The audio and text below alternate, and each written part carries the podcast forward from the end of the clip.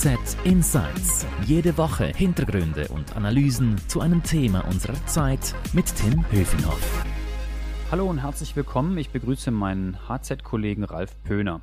Hallo Tim. Ralf, heute reden wir in unserem Podcast darüber, wie die Wirtschaft in Corona-Zeiten über den Herbst und den Winter kommen kann.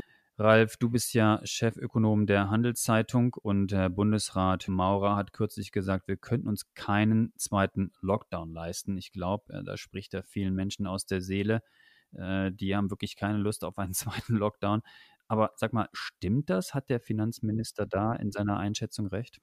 Er hat Recht und er hat Unrecht, würde ich sagen. Selbst nach den knapp 20 Milliarden Franken, die der Bund da bisher ausgegeben hat wegen dem Lockdown, selbst nachher ist die Schweiz immer noch massiv weniger verschuldet als zum Beispiel Deutschland vor der Krise verschuldet war. Und Deutschland ist ja ein Beispiel, das ist ein relativ solide finanzierter Staat. Also wenn man das dann noch mit Frankreich oder Italien oder Japan oder Spanien vergleichen würde, dann sieht man oder sähe man, da ist in der Schweiz noch ganz viel Luft drin. Die Schweiz könnte sich noch ganz vieles leisten. Das heißt, er hat doch nicht recht. Doch, äh, ausgerechnet als Finanzminister hat er äh, vielleicht Unrecht, aber insgesamt äh, muss ja vielleicht auch das Bundesrat für, breiter schauen. Da hat er eigentlich recht. Denn ein weiterer Lockdown würde doch das Vertrauen vollends sabotieren und endgültig große Unsicherheiten schaffen. Und das ist es, was wir uns nicht mehr leisten können, solch einen Vertrauensverlust. Wir sehen ja jetzt zum Beispiel äh, auch, wie begrenzt diese Wirkung dieser Lockdowns ist. Spanien, Frankreich, Großbritannien, Israel, die, die, die wurden ja richtig eingeschlossen und jetzt sind sie fast wieder so weit, da, da, da zeichnet sich ein Teufelskreis ab.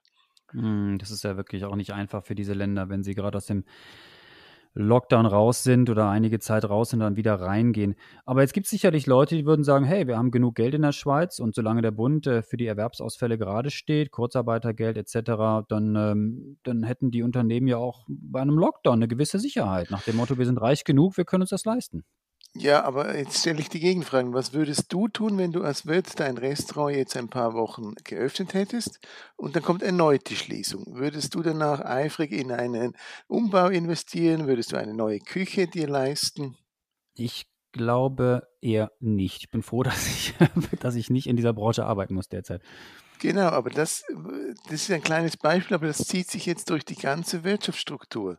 Dieses Gefühl, bis hin zu den Airlines, die äh, ständig melden, dass jetzt ihre Großraumjets einmotten. Das stimmt, genau das gibt konkret jetzt zum Beispiel das Problem, dass, das äh, lässt sich festhalten, dass insbesondere die Unternehmen nach Ende des Lockdowns sehr zurückhaltend investieren. Und das führt zum Beispiel dazu, dass die Schweizer Maschinenindustrie leidet. Die hat jetzt soeben angekündigt, dass sie in den nächsten Monaten wahrscheinlich nochmals rund 3200 Stellen abbauen muss. Und das, diese Arbeitsplatzängste wirken sich dann wieder beim Konsum aus und so weiter und so fort. Da sind wir bei dem Teufelskreis, den du beschrieben hast. Sag mal, wir haben ja in den vergangenen Wochen und Monaten verschiedene Interessensgruppen und Industriezweige gesehen, die sehr erfolgreich in Bern äh, waren, um, um Gelder zu bekommen. Wer ruft jetzt eigentlich als nächstes und am lautesten um Hilfe? Es, es rufen ganz viele weiter äh, um Hilfe, äh, obwohl der jetzt langsam wieder den Normalzustand einkehren sollte. Das sind beispielsweise die Spitäler, die durften ja keine Wahlangriffe und keine Vorsorgeuntersuchungen mehr durchführen. Und die merken jetzt, dass diese Einnahmen halt nicht jetzt wieder kommen, sondern sie fallen teilweise aus. Oder konkret die Veranstalter, die leiden natürlich jetzt noch ganz lange und da ist die Rede von gut 200 Millionen, die be benötigt würden, um einen Zusammenbruch aufzuhalten. Und äh, wie es halt dann weitergeht, müssen wir dann in den nächsten Monaten schauen. Bergbahn, Tourismusbetriebe, Reisebranche, Hotellerie, Gastronomie, auch die Medien äh, genau, das ist der Punkt, den Uli Maurer wohl gemeint hat. Solange überall Damoklesschwerter herumhängen, über allen Branchen, Quarantäne, Lockdowns aller Art, kann alles plötzlich kommen, solange zieht das Geschäft nicht recht an.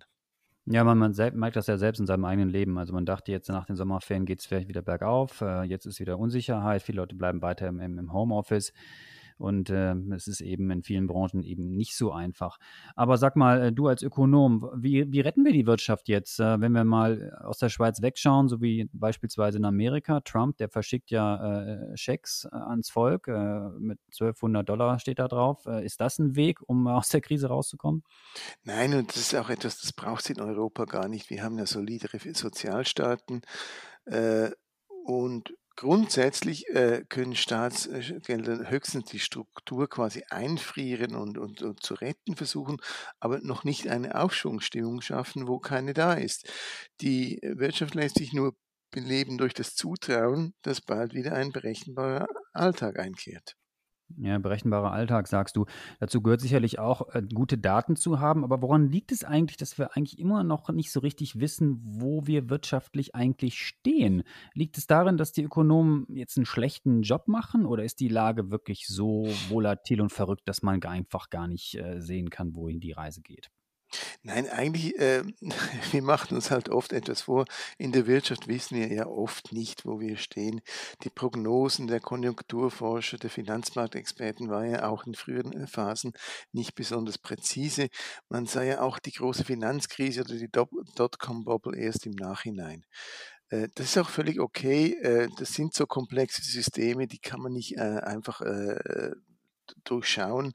Das Erstaunliche ist höchstens, dass die Politik und auch die Medien auf der anderen Seite glauben, dass offenbar bei den Epidemiologen oder den Virologen, dass die ein genaueres Wissen hätten. Und da äh, nimmt man das viel mehr für bare Münze.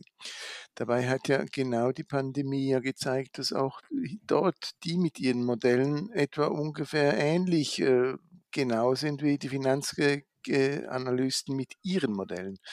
Also es äh, wird halt überall ein bisschen mit Wasser gekocht.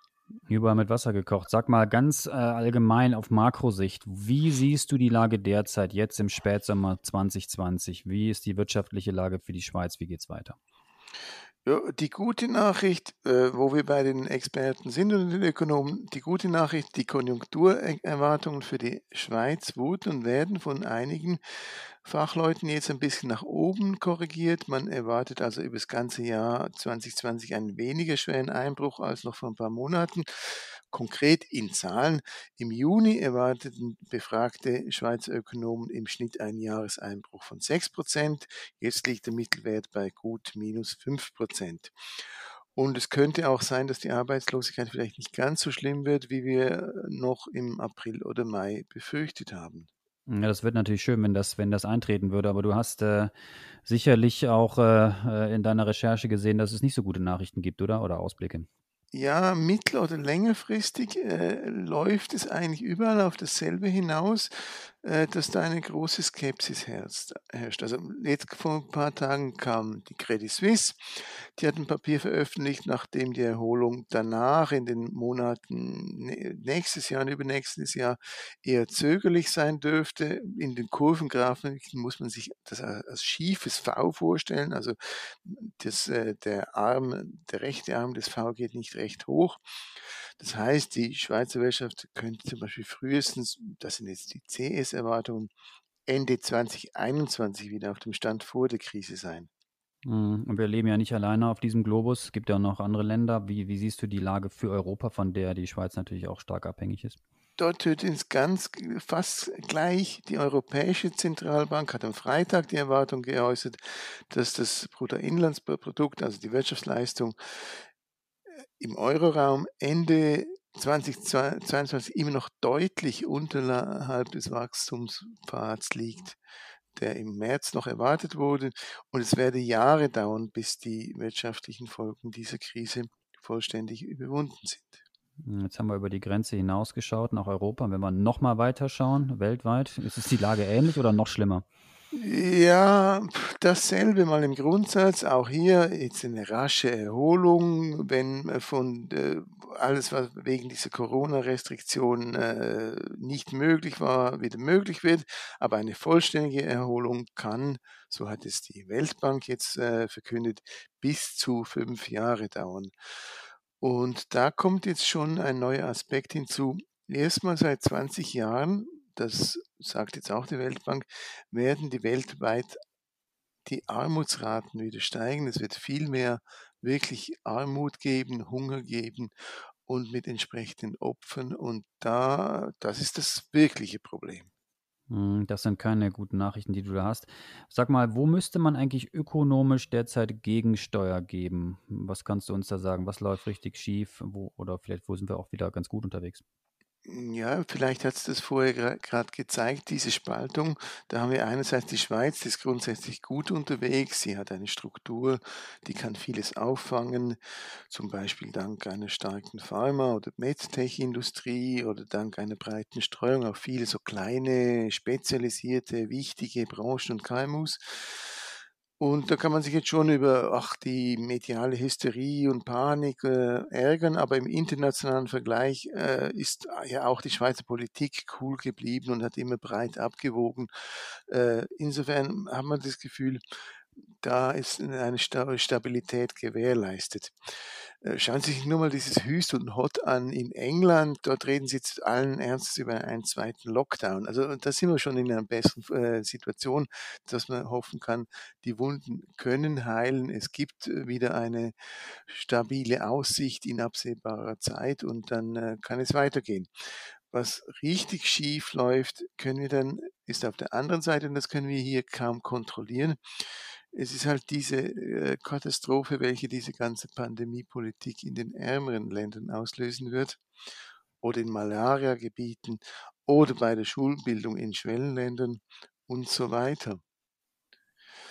Äh, das wäre dann schon fast mein größtes Anliegen, dass man nun endlich, endlich beginnt, sich von der Froschperspektive der Corona-Fallzahlen zu lösen und sich zu fragen, was können wir, wie können wir denn dort den Trend äh, drehen. Also banal gesagt, also wenn der Uli Maurer sagt, ja, wir haben kein Geld mehr für einen zweiten Lockdown, äh, Geld hätten wir, aber vielleicht müssten wir das ja woanders einsetzen, in anderen Ländern. Also das ist ja mhm. ein bisschen äh, ganz groß gesprochen.